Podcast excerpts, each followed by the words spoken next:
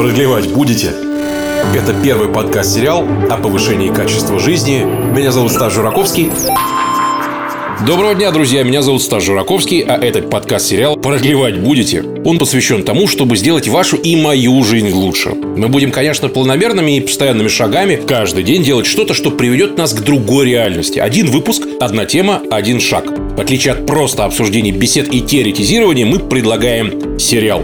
Я сам буду менять свою жизнь к лучшему, улучшать ее качество благодаря тем гостям и рекомендациям, которые они мне дадут, Каждый, даже очевидный совет, вроде пить больше воды или лучше спать, будет честно проверен и разобран. Собирать и делиться мы будем знаниями, последними достижениями науки, личным опытом успешных людей в области улучшения здоровья, повышения личной эффективности. Живой формат, без галстуков, понятным и дружелюбным языком. Продлевать будете? Ну и давайте подводить итог первой недели. В целом довольно обидно, что я начинал даже не со 183 килограмм, а даже со 184 есть у меня даже доказательства, фото доказательства как-нибудь в Инстаграме, наверное, опубликую. Так вот, что самое интересное, я в течение недели добивал до 182 килограмм, то есть пару килограмм за неделю, неплохой такой результат. Вроде как за счет жира, там все дела, вот это все, там вода уходит, да? Но я особо-то за питанием не следил. Я только вот начинал только со сна в целом, а питание такое, ну вот на периферии – ну, вроде как там, типа, сладкое не жрешь, и уже неплохо, да? То есть, вроде как там за продуктами стараешься следить, и уже так, ну, хорошо. С одной стороны. С другой, ну, как бы вот, я не знаю, но хотелось бы все-таки, чтобы был результат побольше. И честно, вот у меня сейчас вот с утра, перед тем, как публиковать сегодня будет выпуск, а, у меня цифры-то на весах та же самая. То есть я вроде как в течение недели 2 килограмма скидывал, а как было в описании 183 килограмма, так и сейчас на весах ровно 183 килограмма, грамм в грамм. И этому тоже есть вот доказательства. Что, в принципе, приводит меня к мысли о том, что цифра на весах, да, это очень важно. Вот прям важно, важно, важно. А, но это, наверное, не единственный показатель. И начиная со следующих выпусков – я буду контролировать и другие какие-то вещи. В целом, когда мы поговорили сейчас с ребятами, ну, получается, что хотелось бы, да, и другие, с другими параметрами следить. Но я в целом не расстроился, то есть пару килограмм-то я скидывал. Вес уже, по крайней мере, вверх не идет, а у меня есть такое, такая история, что я либо толстею, либо худею. Просто вес держать что-то как-то не для моего туловища. Ну, по крайней мере, я так привык с годами, да, уже там последние 15, наверное. Поэтому да, интересно, как будет дальше. А, но я надеюсь, что вес будет идти только вниз. И передо мной маячит цифра двузначная на весах. Никуда желание от этой цифры, в общем, не уходит. С другой, я сейчас прям понимаю, сколько надо всего сделать. Это прям, ну, много, правда. Поэтому надо будет идти шаг за шагом. Следующий шаг – это вторая часть интервью с Романом Бузуновым, где он ответил на самые популярные вопросы – и в целом дал ну, некую такую систему. За два выпуска у вас может сложиться эта самая система, что же надо делать со сном, чтобы все было хорошо. Ну, то есть вот прям раз, два, три. Так что надеюсь, что все получится. Слушайте второй выпуск. Всем удачи. Следите, подписывайтесь, ставьте лайки. Я надеюсь, что жизнь мы продлевать дальше будем. Продлевать будете? Подкаст выходит при поддержке компании Magenetics. Теперь пойдем к деталям. А, сразу первейший вопрос, который вообще, в принципе, задавали люди, да и мне тоже интересно. Сейчас же вроде телефончики и планшетики умеют синий спектр убирать, вот этот голубой, да, вот это голубое свечение. Это хоть как-нибудь нам поможет? Да, в определенной степени поможет. То есть, можно даже за автоматически задать, что, допустим, в 22.00 он будет включать этот голубой фильтр, то есть, он убирать будет голубой спектр, он такой рыжеватый становится. Но это не исключает все равно активного взаимодействия со смартфоном, переваривания информации, а в основном сейчас она, опять же, негативная информация, да, вы же, я думаю, что не смотрите там э, замечательных дельфинчиков, да, а смотрите, кто где умер или собирается умереть, или там, что пробка в метро, да, и что там, э, извините, милиция никого не пускает никуда, да, вот мы о чем в основном смотрим. То есть, да, это проблема просто информационного шума, информационного засорения мозга. Поэтому вот в этом смысле это второй негатив, который есть, поэтому лучше все равно убрать перед сном. А второй момент еще с этим связанный, вот лично моя тема, да, то есть сейчас я спрашиваю вот какую штуку. Есть читалки на электронных чернилах, которые бумагу обычную имитируют с подсветкой. Это можно? А, смотрите, да, вполне можно. Они практически не дают вот такого серьезного голубого излучения. Там немножко другие принципы, э, насколько я понимаю, да. генерации света. Да, но э, смотрите, да даже на смартфоне, если вы просто его возьмете, э, понизите освещенность, включите фильтр, но будете читать, да, какой-нибудь там романчик, да, или какой-нибудь э, такой успокаивающий текстик, да, так прекрасно. Угу.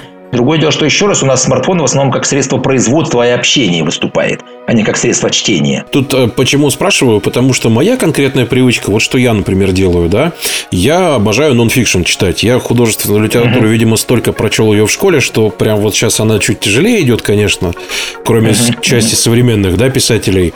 А я прям вот это настолько моя привычка, она просто лет, наверное, с четырех, с пяти, как бы не соврать, как я вот научился в три года, мама меня там научила читать, я ревел просто как это, не uh-huh. знаю. Но такой кайф теперь. То есть я вот в плане книжек именно, да, да, это прям просто мой огроменный такой ритуал. Электронная читалка у меня есть, iPad у меня, что называется, есть синий спектр, да, я, понятное дело, убираю. А вот сейчас из того, что прям, ну, точно можно кайфануть от хорошей книжки, это 100 случаев из истории медицины. Например, Ох, она прям хороша. Какая популяризаторская такая интересная штука. Классная. Я просто к тому, что то есть книжки нормально, что-нибудь отвлеченное нормально.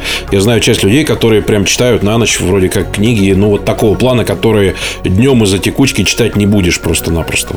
Ну, как вариант, например. Здесь, смотрите, две стороны медали. Если это у вас ритуал отхода ко сну, да. Ну, то есть это, э, знаете, как у того же ребеночка, ну, там прочитали, там, выпил кефирчика, почистил зубки, прочитали сказку, погладили по головке, и это некая последовательность, которая подводит к засыпанию.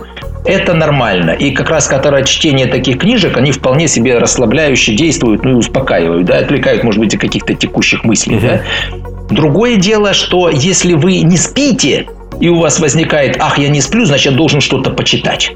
Да, и это уже начинается как некое такое дезадаптивное поведение, что вы лежите, лежите в постели, у вас нет сна, и поэтому я почитаю. Угу. Да, и вот в этом смысле уже постель начинает ассоциироваться не с тем, что вы заснете, а с какой-то деятельностью. Да, там почитаю, поперебираю бумаги, по, там, по, по, по, по, по серф, э, серфлю в телефоне. Да. Э, ну, э, то есть это получается, что вы вместо сна это делаете, а не как подготовка ко сну. Ну, да. Вот в этой ситуации нужно, по крайней мере, вставать с постели, чтобы у вас не закреплялся условный рефлекс, что лежание в постели и отсутствие сна, да еще какая-то деятельность. Ну, это да, согласен. Еще один популярный вопрос – это то, что нужно ложиться, э, точнее, вставать на следующий день. То есть до, до 24 это точно, да, получается? Это мы как раз в рекомендации одной из первых подтвердили, что нужно хотя бы 23-22 лечь. Или нет? Не-не-не-не-не-не-не-не, я этого не говорил. Я говорил, что соблюдать режим сна. А. Давайте себе представим, вот человек, который отсюда улетел в тот же Красноярск. А, без вариантов. А где там до 12 или после 12? Но через 4 часа, 4 дня, как я сказал, адаптация час сутки, он там по тому графику будет нормально жить. То есть у человека могут меняться часовые пояса и подстраиваться под то, где он там живет. Если мы вообще улетели в Лос-Анджелес с разницей там в 11 часов или в 10, сколько, ну, 10 часов, да, так все равно мы там через пару неделек там начнем жить по тому времени. У нас подстроятся наши внутренние часы под тот наш график. Главное график соблюдать. Вот у меня есть, а. допустим, артисты, э, там, допустим, художники, которые стабильно ложатся в 4-5 утра. Они работают, у них хорошее освещение, там студия, допустим, еще что-нибудь такое.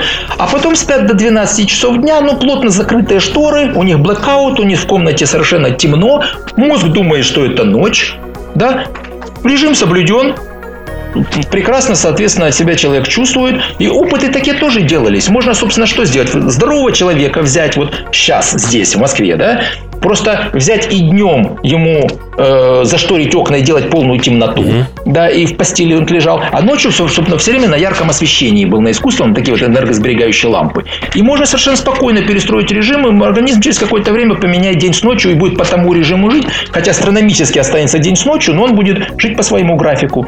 Потому что мы позволяем искусственным освещением настраивать наши биологические часы. Поэтому не так принципиально до 12, после 12. Главное режим и длительность, собственно, сна. Угу, хорошо, это понятно. Продлевать будете? Если мы вот сейчас говорим про место как раз для сна, да, я могу сказать, что у меня резко, конечно, поменялась жизнь, так как у меня лишний вес, у меня резко поменялась жизнь в лучшую сторону, когда я э, просто конченый ашановский диван, вот такой диван из Ашана классический, я заменил на хороший ортопедический такой большой матрас, проверил, что он типа до 200 килограмм на спальное место, вот это все, подобрал плюс-минус по жесткости, взял чехол, вот это все. Прям по науке, ровно как вот настроено, да, в общем, круто. А, но с подушкой я так и не разобрался. А как правильно? То есть, ну вот у меня есть языки такая ортопедическая подушка за 900 рублей. Я ее, правда, давно не менял. И, наверное, уже пришла пора. Годика два-то я на ней уже, наверное, сплю. Периодически ее, конечно, очищаю, там все дела. А как правильно? То есть, какое правильное положение головы? Ну, вот конкретно, прям в моем случае, с лишним весом, со всеми делами, апноэ точно у меня есть. Да, но это как уже отдельный разговор, я думаю, будет у нас с вами отдельно. Ну, то есть, для здоровых людей и для вот э, людей вроде меня с лишним весом, какое правильное положение головы, подушка? Значит, здесь, смотрите как. Начнем еще с матраца, может да. быть. У нас э, всеобщее заблуждение исторически, что полезно спать на жестком. У нас вообще вся страна да. в бараках спала на досках да, для да, начала, да, да. Вообще, если посмотреть постель Сталина или Ленина, это какие-то убогие какие-то там постельки, да, и постель Наполеона какого-нибудь, да, э, это просто произведение искусства, да. То есть у нас не было никогда культуры сна. Потом мы спали все на таких вот продавленных панцирных сетках, если помните. Я уже застал прекрасно. У да? была такая, да. Да, единственное, что можно было улучшить, это положить доски. Она была жесткая, но ровная. Да, и сверху матрас еще ватный лежал. Вот известная ситуация, да. Ничего хорошего в жестком нет. В мире 20, 80% людей спят на мягком и полумягком. У нас 80% на жестком и полужестком. И мне тоже нравится, когда пациента всех спрашиваю, ну как вы спите? Да, конечно, трудно, конечно, все мешает, но полезно. Чего, где полезно, да? Э, да, если вес большой, вот все даже мягкие матрацы ортопедические до 120 килограмм прекрасно держат форму, они не становятся гамаками. Да? Вот выше 120, там уже жесткость нужно немножко увеличивать постепенно. Да? Да. А мне нравится, когда девушка 50 килограмм лежит на жестком матрасе ортопедическом. Это значит снизу, снизу там эти там тысячи пружин, а сверху кокосовый такой слой. Ну, это, грубо говоря, доска сверху лежит, она лежит на этой доске. Какой там ортопедизм? Где? Да, несколько точек давления, постоянно человек ворочается, потому что все себя отлеживает. Если вы легли на трац, вы не должны ощущать вообще, что где-то конкретно что-то давит. Матрас должен вас обнять. Да? И это называемый комфортный слой сверху, который существенно улучшает качество сна. Теперь, что касается подушки. Надо выбирать. Вот как вы выбираете обувь? Ну, вы идете, извините, в магазин, да, и пробуете различную обувь. Да, может быть, какая-то суперфирма, но колодка, колодка вам просто не подошла. Ну да. Также и с подушками. Да, есть некие общие принципы подушки выбора. Если вы лежите, допустим, на, на животе практически, то она максимально тоненькая может быть, потому что голова практически параллельно лежит. Когда вы в основном на спине лежите, то чуть побольше, потому что спина все-таки чуток выступает. А когда вы на плече лежите, то ну, вот такая должна быть величина подушки, чтобы голова лежала не, э, не слишком маленькая, не слишком большая, да? Угу. То есть чуть потолще она должна быть. Ваша задача пойти в приличный магазин. Вот если там есть большие такие магазины, там Аскона, например, э, ну что еще? Арматек, Арматек, да, пожалуйста, да, хорошие, это все хорошие производители, да. В больших их магазинах меню подушек. И вам принесут, уложат, и вы можете там хоть весь день лежать, вы только будете дополнительной рекламой бесплатной, да? Как я как-то читал один рассказик, когда один мужчина работал в три смены непрерывно, да. Э, Причем одна из смен он рекламировал постели в, в постельном магазине, да, он просто спал на, подиуме в кровати, да, реально спал, да. Такая реклама была, да. И видать, мы за это платили.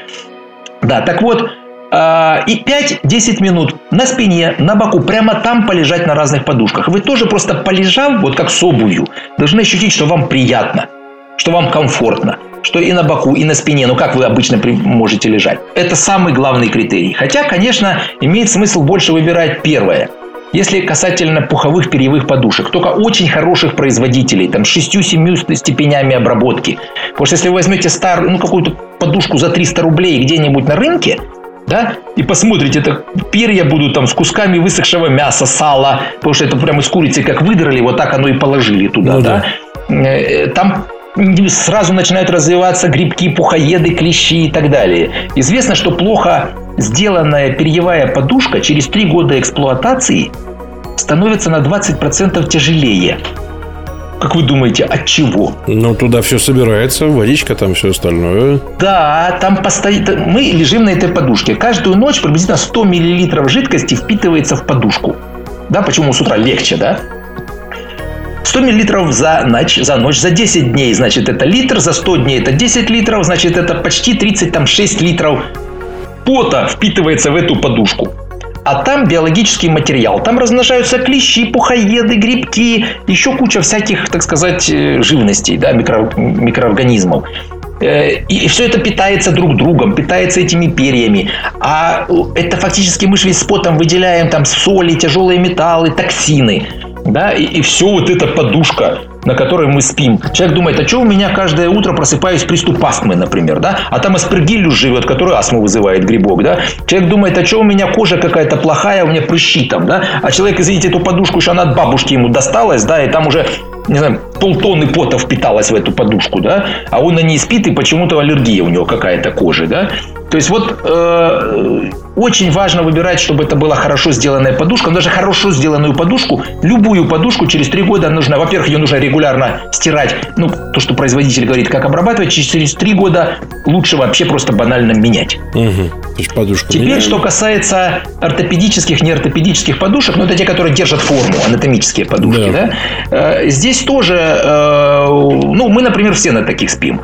Мне просто более комфортно и, в общем, больше, особенно если проблемы с шейно-грудным отделом позвоночника, лучше, чтобы эта подушка держала форму. Потому что если вы перьевую взяли, да, вы как-то ее подмостите, но только перевернулись, она форму потеряет, и все, вы будете лежать как-то не так. А если уже подобрали и она держит форму, то да, вы будете все время в этом положении, у вас голова будет находиться среди ночи. Хотя я скажу, что к ним нужно немножко привыкать. Хотя бы 2-3-4 дня, может быть, несколько не, непривычно, но через 4-3-4 дня уже будет чувствовать, что вы лучше высыпаетесь, свежая голова, нигде ничего не болит. То есть, в общем-то, это нужно даже потестировать. Иногда первое, значит, повыбирать в магазине. Угу. Да, второе, даже если вы купили, посмотреть, стало ли вам лучше через 3-4 дня сна на этой подушке. Угу, отлично. Первый подкаст-сериал о повышении качества жизни продлевать будете. Что еще происходит конкретно у меня из того, что есть, да, и то, что правда интересует тоже людей. У меня есть специальная вытяжка, то есть это такая дырка в стене, которая, по сути, проветривает помещение, на нее сверху ставится проветривалка, Тион она называется, да, она с фильтром, со всеми делами, то есть воздух постоянно свежий, все дела. Я вот сейчас только на время, когда мы записываемся, его отключил э, чтобы она просто в микрофон не шумела. И в умном доме датчик углекислого газа, то есть оно показывает, что ниже 800 единиц там вот эти и прочие всякие штуки ставит. Очиститель специально для воздуха, который пыль в себя собирает. А вот увлажнитель у меня, походу, накрылся. А, ну, надо просто тупо купить новый, я так понимаю. То есть увлажнитель это важно. То есть в плане вот ситуации, как вообще происходит? Однозначно важно. У нас континентальный, ну или субконтинентальный или континентальный климат на территории России. И плюс еще длительный отопительный сезон и очень холодно. Батареи фактически выжигают влагу. У нас в квартирах влажность меньше 30% по гигрометрам. Ну, может, у вас сейчас, конечно, по-другому, потому что 24. Вот сейчас показывает. А, ну, вот, пожалуйста. Вот я взял датчик в руки, 20... А нет, 24 температура, 38 влажность. Это вот у меня ну, на накрытом это еще, датчике. Это еще ничего. Это еще ничего, да? Да, это еще ничего, да. Меньше 30... Ну, просто сейчас уже все-таки... Сейчас просто да, на улице дождь шел. Но он дня. у меня работает, да, еще к тому же увлажнитель чуть-чуть да, еще. И, и, и э, ну, если вот такая зима-зима, там минус 30 на улице, да, сухо, и в доме еще э, батареи работают. То есть влажность там 20-25%. А у нас эта влажность меньше 30, это летом в пустыне Сахара такая. Угу. У нас все сохнет, у нас слизистые сохнут, кожа сохнет, э, глаза там, слизи, там сухие, в глотке все сухо. То есть инфекция лучше садится на вот такие высушенные слизистые, потому что они работают, лизоцим работает во влажной теплой среде, например, да, если мы говорим про защитные механизмы. Пыль начинает летать по комнате, потому что когда влажно она осаждается, а когда сухо она летает. То есть в этом смысле, да, чрезвычайно целесообразно использовать увлажнители, особенно такие, ну или такие мойки воздуха, как они называются, или ультразвуковые увлажнители, когда они просто взвесь, взвесь воздуха выдают и там за, за ночь выполняют, выполняют там, 3-4 литра воздуха испаряют. Ну и, в общем, да, суще... мы так с вами спим с увлажнителем. 60 это комфортно, да? То есть 60% должно быть? Ну, 50 обычно, это уже нормально. 50 уже нормально, то есть 50-60 это, в общем, хорошо. Ну, 60 вообще комфортно, да. 60 вообще комфортно. Ну, в общем, это тоже понятная история, да? А, а какая температура должна быть? Я читал где-то, что меньше там 19-18 типа идеально. Или это все ерунда? Знаете, это тут ситуация такая. Конечно, для народов типа шведов, норвежцев и так далее, это считается нормальная температура, они так и спят. Да? Ну, попробуйте жителей Италии или Испании уговорить спать при 17. То есть это еще некие культура, культуральные особенности. Да? То есть северные народы им нравятся более низкие температуры, народы, которые ближе туда к экватору, им нравятся более высокие температуры. Ну и индивидуальная вариабельность очень разная. Кто-то зимой спит с открытым окном и без одеяла и голышом, а кто-то летом под, под ватным одеялом э, в, в какой-нибудь э, одежечке еще шерстяных носочках. Да? То есть здесь очень-очень э, много всяких индивидуальных вариабельностей, культуральных особенностей, но считается потенциальный диапазон от где-нибудь э, 17 и до 24. То есть вот выше 25 уже терморегуляция начинает нарушаться, уже потоотделение активнее начинается, то есть уже хуже ситуация. А выше 30 так совсем уже супер дискомфортно начинается. Да? То есть здесь, здесь э, какие-то разумные границы есть, но в них вот очень индивидуально все. Интересно. А сейчас мы перейдем еще к вопросам, тогда получается от слушателей. Давайте. А наш как раз все разбавленное, то, что вот мы говорили, факты о сне. Продлевать будете? Вопросы такие. Ольга Зацепина задает такой вопрос. У меня расстройство сна пищевого поведения, я начинаю жриться. Когда стресс, могу несколько раз за ночь встать и поесть. Что с этим делать? Вот Жри... не понимаю. Жрица, это хорошо звучит. да. На самом деле есть такой прямо болезнь, синдром ночной еды. Э, это, как правило, одна из навязчивостей таких вот, да, то есть навязчивое состояние фактически. И здесь это задача психологов, иногда психиатров, психотерапевтов. По коррекции есть такие когнитивно-поведенческие методы лечения. Можно даже иногда медикаментозные методы лечения применять, да, которые применяются при лечении тех же навязчивых состояний. Ну, то есть, в общем-то, это порой становится уже э, так, заболеванием, которое нужно, чтобы соответствующие специалисты корректировали. А Марика Кудинова спрашивает, а я, кстати, читала, что днем спать взрослым нельзя. Дневной сон – моя любимая тема. Можно или нет? А если дневной сон никак не нарушает вечернее засыпание, пожалуйста, без проблем. Первое. Желательно, чтобы э, не, не сильно поздно, но то есть уже до 4-5 часов вы проснулись, если вы обычно ложитесь там, там в 10 и дальше. Да? Угу. То есть хотя бы за 6 часов до сна, чтобы уже проснулись. Раз. Два, что желательно, чтобы сон был не больше 45 минут, потому что тогда уже придется фактически этот кусочек вычесть из ночного сна да, э, вы более-менее отоспитесь, уже полный цикл может пройти из сна, и это существенно уже нарушит вечернее засыпание. Э, тут тоже проблема. То есть, да, без проблем, э, не очень долго, не, не очень поздно, если это не нарушает ваше дневное, ночное засыпание. То есть, никак-то не влияет, если это 45 минут и меньше, например, ни на гормоны, ни на что? Практически ничего. У нас вообще провал после обеда активности, то есть, это обычное нормальное состояние для человека, несколько менее активным быть после послеобеденное время. До сих пор спорят, почему так. Э, ну, э, у нас вообще считается, что человек произошел, первые люди в Африке появились. А там днем вообще невозможно жить. Почему, собственно, это же сиеста в Испании, допустим, там, э, потому что чрезвычайно жарко. Да, и люди просто днем отдыхали. И, может быть, вот это одна еще с тех пор, что когда эти люди из Африки первые появились, да, вот уже оттуда пошло, что днем некое снижение активности, и люди просто отдыхали или спали. Угу. А, есть еще несколько вопросов, которые связаны с гаджетами в спальне. Wi-Fi роутеров боится человек в спальне и, соответственно, сотовой связи. Что с этим делать? Не переживать? Э, ну, слушайте, я могу сказать, что есть много чего еще бояться по жизни гораздо более серьезного. Угу. Да? Ну, не нравится вам в спальне, так вынесите за спальню. Какие проблемы? То есть, я думаю, что здесь гораздо больше психологических проблем. Конечно, не надо там, чтобы прям он вот, на тумбочке рядом стоял с вами. А если он там где-то там в углу спальни, ну не нравится, переместите. Сейчас же эти роутеры совершенно спокойно на всю квартиру добивает. Ну да. Поэтому какие проблемы? А, храп опасен, спрашивают нас. Вот обычно это тоже популярный вопрос. О, как там говорят, сейчас я прочитаю новую лекцию «Есть ли жизнь на Марсе?» два часа. Это ж вы же меня как представляли, там половина моей работы – это храп апноэ, да? Э, я только одну цифру скажу, вернее, несколько цифр. Человек с храпом и синдромом обструктивного апноэ сна, а это храп – это признак сужения и биения дыхательных путей друг от друга, но они могут вообще спасться.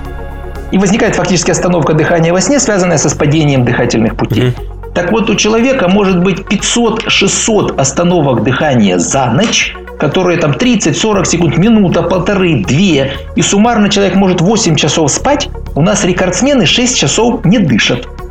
С тяжелейшим падением насыщения крови кислородом, ну, кислород становится 50. Но чтобы понять, что такое 50, у нас норма 93. 85 э, человек уже сознательно не может не дышать. 70 он синеет, 60 он теряет сознание, 50 смерть коры мозга через 30 секунд. А у человека ночью, в момент этой остановки, там 2-3 минутной, насыщение крови кислородом 50. Да? Ну, как-то еще человек выживает. Но это огромная бывает проблема, и если вы храпите, и кроме того, отмечают окружающие, что у вас остановки дыхания во сне, у вас поверхностный, беспокойный, неосвежающий сон – повышение артериального давления ночью и утром, ночные и утренние головные боли, учащенное ночное мочеиспускание, ночная потливость, разбитость с утра и тяжелая дневная сонливость – вот это симптомы синдрома обструктивного апноэ сна или болезни остановок дыхания во сне. И уж тут, извините, давайте к врачу. Пожалуйста, вот прямо перед вами и врач, если что. Ну да, тут, в принципе, далеко, да, идти не придется. Первый подкаст-сериал о повышении качества жизни. Продлевать будете? Хотел показать, так, сложил тут книжечки. Вот видите, такая книжечка называется. Оно просто обратно будет видно. Такой, как лечить? Как лечить храп и синдром обструктивного апноэ сна. Ну, кстати, эту книжку, если вы наберете «Как лечить храп и синдром обструктивного апноэ сна Бузунов», вы тут же найдете в интернете и совершенно спокойно можете ее скачать. Ну или у меня на сайте buzunov.ru да. тоже можно скачать. Или вот еще такая книжечка, называется, видите, «Советы по здоровому сну. Да. Вот фактически то, что я вам рассказывал, в значительной степени здесь то только более подробно расписано. Ее тоже можно совершенно спокойно скачать. Советы по здоровому сну 2.0. Угу. Сейчас это, знаете, такая модная тема. 2-0, 3-0. Мы ссылки в описании, кстати, обязательно оставим, потому что материалы, материалы да. мы, да, обязательно даем, чтобы можно было как хорошо. раз это сделать. Отлично. Это очень хорошо. А еще один популярный вопрос, который нам приходил, это про трекеры сна, которые встроены в телефоны в браслеты. Вот у меня приложение, которое называется да. AutoSleep, оно с Apple Watch, я вот сплю с часами, мне нормально. А они плюс-минус угу. лапать работают или как? Или они более-менее точные? Э, я скажу, что они очень быстро развиваются. Еще буквально 3-4-5 лет назад они были совсем как лапать, как вы говорите, угу. да? А сейчас они уже приблизительно с 80% точностью определяют. Они уже очень неплохо определяют, когда человек лег в постель и решил заснуть, да, и когда окончательно встал с постели. Мы, кстати, с помощью этих трекеров дистанционно контролируем пациентов с бессонницей, которых мы лечим и как раз ограничиваем у них сон и не даем им долго спать. Но внутри сна они пока еще не очень точно определяют стадии сна, циклы сна. Ну, то есть там, э, допустим, пишут light sleep, deep sleep, поверхностный сон, глубокий сон. Это у всех какие-то свои алгоритмы, которые пока еще, если исследования такие есть, смотрят вместе с полисомнографией, пока еще четкой корреляции с нормальным таким медицинским исследованием, то, что там эти приборы э, поверхностный глубокий сон определяют, еще точной корреляции нет. Но я думаю, что очень быстро развиваются, и не исключено, что, знаете как, вот просто некая аналогия. Например, сверкнула молния, и через три секунды прогремел гром. Мы понимаем, на каком расстоянии от нас сверкнула молния? Правильно? Mm-hmm. Мы посчитали раз, два, три, да, и поняли, что у нас скорость звука 330 метров в секунду, значит, это километр. Но мы же не мерили расстояние. Мы просто знаем, что вот этот параметр, он определяет скорость, да, и, там, и э, расстояние. Так вот здесь сейчас, например, есть такой э, прибор, называется компьютерная сомнография. У нас по датчику на пальце вот этот датчик собирает отсюда медицинский прибор, собирает информацию и с 80%, 90% точностью дает структуру сна по пальцу. Вот как интересно, да? То есть он смотрит там тонус сосудов, э, пульс, насыщение крови кислородом, то есть много различных параметров. И да, понимая, как у нее структура сна отражается на тонусе пальца, более-менее точно дает структуру сна. Вот какая прелесть. Ну, пока это медицинские приборы, а вот такие, которые тот же Apple Watch, ну, я думаю, что скоро тот же Apple Watch станет медицинским прибором еще через там буквально несколько, там, может быть, месяцев или лет. Ну да, он удобен просто тем, что огромное количество приложений, там есть конкуренция, да. и люди конкурируют за вот эту историю. Тем более, что они вот есть приложения, которые автоматически читают. Это прям, да, интересно, потому что я вот слежу потихоньку за этой темой. Продлевать будете? Есть такой вопрос. Я э, храплю, и вопрос вот еще в чем. У меня точно есть апноэ, мы как-то это определяли, и даже как-то плюс-минус я проходил, то есть СИПАП-терапию. Я участвовал на телеканале «Домашний», вот, да, и там мне привозили этот а прибор. Сейчас не с СИПАПом вы спите? Нет, нет, нет просто тут дальше возник вот личный вопрос. Вот э, как раз мы как раз говорим о вопросах про СИПАП, не СИПАП-терапию. Ага. И у меня как-то, мне его сомнологи довольно тяжело подбирали. То есть, а, снимают вроде как данные, а он не показывает, что я лучше сплю. Это маски вопрос. Вот все... Просто я оставлю ссылку в описании на сам аппарат, потому что идея эта сама, она совершенно понятная и четкая, да, то есть есть проблемы с дыхательными путями, значит, надо их там раскрыть, там вот это под давлением, все, красота. Но у меня как-то довольно странно это шло. То есть был хороший даже немецкий аппарат, черненький такой треугольник. Черный треугольник, это да, это хороший, это Prisma, Prisma, скорее всего, была. Да, такая, да, да, да, да, да. Левенштайн, да, хорошая, да. хорошая модель. И да. вот он как раз, когда записывал, он прям какой-то кардинальной истории не показал. Как вообще, в принципе, выбирать такие аппараты и как вообще, в принципе, общаться с сомнологами, с врачами, то есть, чтобы ты понимал, что будет эффект. Как это вообще работает? Знаете как? Э, это должен быть, вот тут уже должен быть профессионал. Угу. Я, собственно говоря, э, пару лет назад написал прямо такую большую монографию, там 300, по-моему, с лишним страниц, «Неинвазивная респираторная поддержка при расстройствах дыхания во сне». Да, э, и это такая серьезная медицинская монография. Плюс к этому у меня еще есть такая более, ну, что-то здесь не забыл принести, но если что, тоже передам, можно будет ссылочку да. выложить, она тоже в открытом доступе есть. А монографию можно просто купить это э, долгосрочная СИПАП-БИПАП-терапия в домашних условиях. Дело в том, что сам процесс подбора аппарата это достаточно скрупулезно нужно делать. Вы знаете как? Это не то, что автомат, который за вас все решит. Вот знаете, это все равно, что вы ни разу за рулем не ездили, а вам говорят, а вот Мерседес автомобиль классный, да он же автомат. Ну садитесь и куда-то поедете. Далеко вы уедете, если вообще никогда не ездили на автомобиле. Ну да. Ну, наверное, не очень. То есть здесь нужно обучать дышать в аппарате, э, соблюдать э, определенные там положения тела на боку, особенно поначалу. Э, в автоматической аппарат имеет определенные предустановки по исходному давлению, по комфортному давлению, по диапазону давлений, по чувствительности алгоритма. Знаете, как очки, конечно, можно пойти в переходе купить. Да, и может быть даже лучше видеть будете. Но далеко не факт, что это там межцентровая будет нормально и так далее, и так далее. И вот это я могу с ответственностью сказать, но у нас там больше 7 тысяч пациентов, которые там прошли через центры, которые я там возглавлял, да. Это очень серьезный и сложный процесс подбора аппарата. И даже у нас 10% пациентов с тяжелой степенью апноэ не могут по каким-то параметрам лечиться клаустрофобические реакции. Э, никто не мешает иметь несколько одновременно две болезни и апноэ сна, и бессонницу. Да, а если бессонница, человек от чего-то проснулся, у него на носу висит аппарат, и он ему мешает. Или какой-нибудь синдром беспокойных ног, когда у человека ноги будет его, да, а у него аппарат тоже, он ему тоже мешает. То есть тогда нужно лечить бессонницу или синдром беспокойных ног, а потом уже назначать аппарат. То есть это, э, да, это сложный, порой трудный процесс э, подбора аппарата и обеспечения приемлемости лечения. Это, вот это уже нужно делать у специалистов, э, которые владеют э, соответствующими знаниями. Тут да, потому что как раз э, вопросы были и по аппаратам тоже. То есть я так понимаю, что с годами, в принципе, цена на сами аппараты остается примерно та же самая. То есть... О, нет, не, слушайте. Я начал заниматься этим в 95-м году.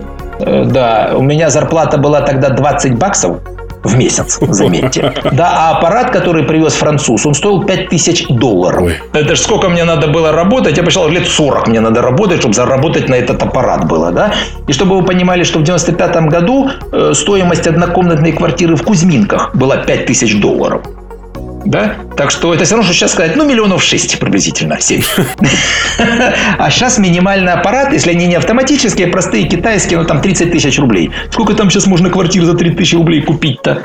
Ну, то есть сейчас это уже не вопрос дороговизны оборудования. Когда человек говорит дорого, 30 тысяч рублей, слушайте, я говорю, ну а сколько стоит 5 лет вашей жизни? Если они не стоят 30 тысяч рублей, тогда у нас предмета для разговора нет. Ну да. да? Ну, кто-то измеряет в бутылках водки свою жизнь, да. Ну, кто-то, наверное, хотя я скажу, знаете, бывали какие пациенты. Вот у меня один был такой, это просто вот э, аппараты, что ли, порядка 3000 долларов, это еще лет 10 назад было, или 12, наверное, да. Говорит, доктор, это так дорого, мне нужно загородный дом достроить. И у меня Лексусу три года, я его уже должен поменять. У меня каждый доллар на счету. Лексус успел поменять, дом не успел достроить, умер через, от инфаркта через год. Ну вот, поэтому понимаете. Ну, то есть, да, вопрос приоритета, да. Да, да, вопрос приоритета исключительно. Угу. Спрашивает вот что у нас. Правда ли, если хочешь похудеть, нужно ложиться не позднее 22 часов? Екатерина спрашивает. Ну, это из той же серии, да, что сон до 12 лучше, чем сон после 12. Главное режим соблюдать. Режим. Да. Действительно, сам сон, качественный сон улучшает обменные процессы. У нас соматотропный гормон продуцируется, который обмен жира в организме соответственно, обеспечивает. У нас, если сон нарушен, то растет продукция грилина, который повышает аппетит, и падает продукция лептина, который чувство насыщения дает. Да, и у человека, соответственно, человек начинает заедать бессонницу. Ну или тоже апноэ сна тоже ведет к нарушению гормональных процессов. То есть, да, хороший качественный сон чрезвычайно важен для нормальных обменных процессов.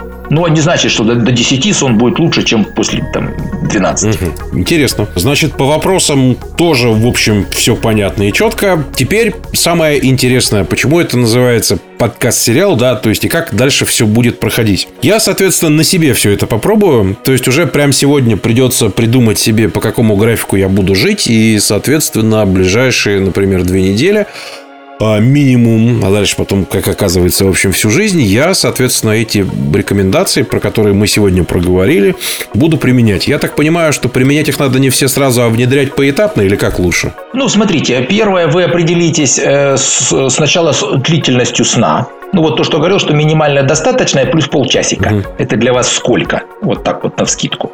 Часов, наверное, 8-7 с половиной. Ну вот семь с половиной, прекрасно. Теперь решите, когда вы будете ложиться и когда будете вставать. Ну, то есть, проще всего 12, допустим, 7.30. Да. Да? И вот этот график должны выполнять две недели. Да? И я вам скажу, что вы будете быстро засыпать, спать практически без пробуждений и вставать за 5 минут до звонка будильника с ощущением, что хорошо поспали. А, естественно, продлять будильник нельзя. Вот, понятное дело, это еще одна такая штука. Нельзя, да. Ну, смотрите как, 5 минут можно, да, разок, но не так, что 5 минут, 5 минут, потом полчаса, потом час, да, там уже и обед. Ну да, да, да. Да. Э, то есть следующее, что касается, допустим, кофеина, физической нагрузки, цифровой гигиены. Нет, в принципе, вот то, что я все перечислил, это можете прям себе так раз, два, три, четыре, пять, шесть, семь прямо табличку такую повесить на стену угу. и галочками отвечать. Да, и это можно внедрить вот прямо э, сегодня, ну, завтра. Так ну, что сегодня попробуем. Ничего можного такого супер поэтапного не надо. Хотя можно, конечно, поэтапно, потому что, опять же, вспомним анекдот, да, что жизнь, жизнь отдам, кому же она нужна такая, да. В общем, Ну, интересно, да. И через две недели как раз мы посмотрим, какие у нас есть результаты. Соответственно, я вам расскажу, какие у меня результаты появились. Я надеюсь, что прокомментируете. Спасибо вам огромное. В общем, вопросы как раз мы все покрыли. Вот, инструкцию получили. Теперь мы сформируем сообщество, с которым будем эти инструкции внедрять. Спасибо. Хорошо. Удачи, удачи, счастливо. Первый подкаст-сериал о повышении качества жизни. Продлевать будете?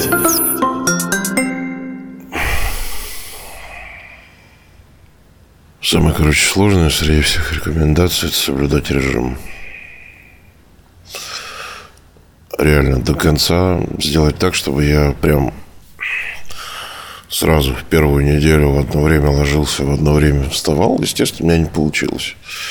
Вопрос даже не в том обычно, что у тебя нет там времени, а в том, что у тебя нет устоявшейся привычки. Сейчас 9 утра, 9.30. Лег я где-то в районе часа с небольшим, может, чуть больше даже – вот это вот не особо отслеживал. Это как раз и вопрос. Я до 12 старался ложиться спать. В принципе, получилось. до 12 ложиться спать. Но вопрос ровно в том, что делать это надо было, конечно, 7 раз, а не 5. И вот когда ложился до 12 спать, прям самочувствие было лучше, чем когда вот после 12. Это точно. Вообще отдельная история, это, конечно, сами условия. Условия были и так неплохие. Но вот в тот день, когда я прям прочистил кондиционер, стало гораздо лучше. То есть прохладнее стало спать лучше, засыпаешь лучше. Отслеживается все лучше. Ну, в целом, то есть, да. Ну, то есть, довольно легко, на самом деле, да.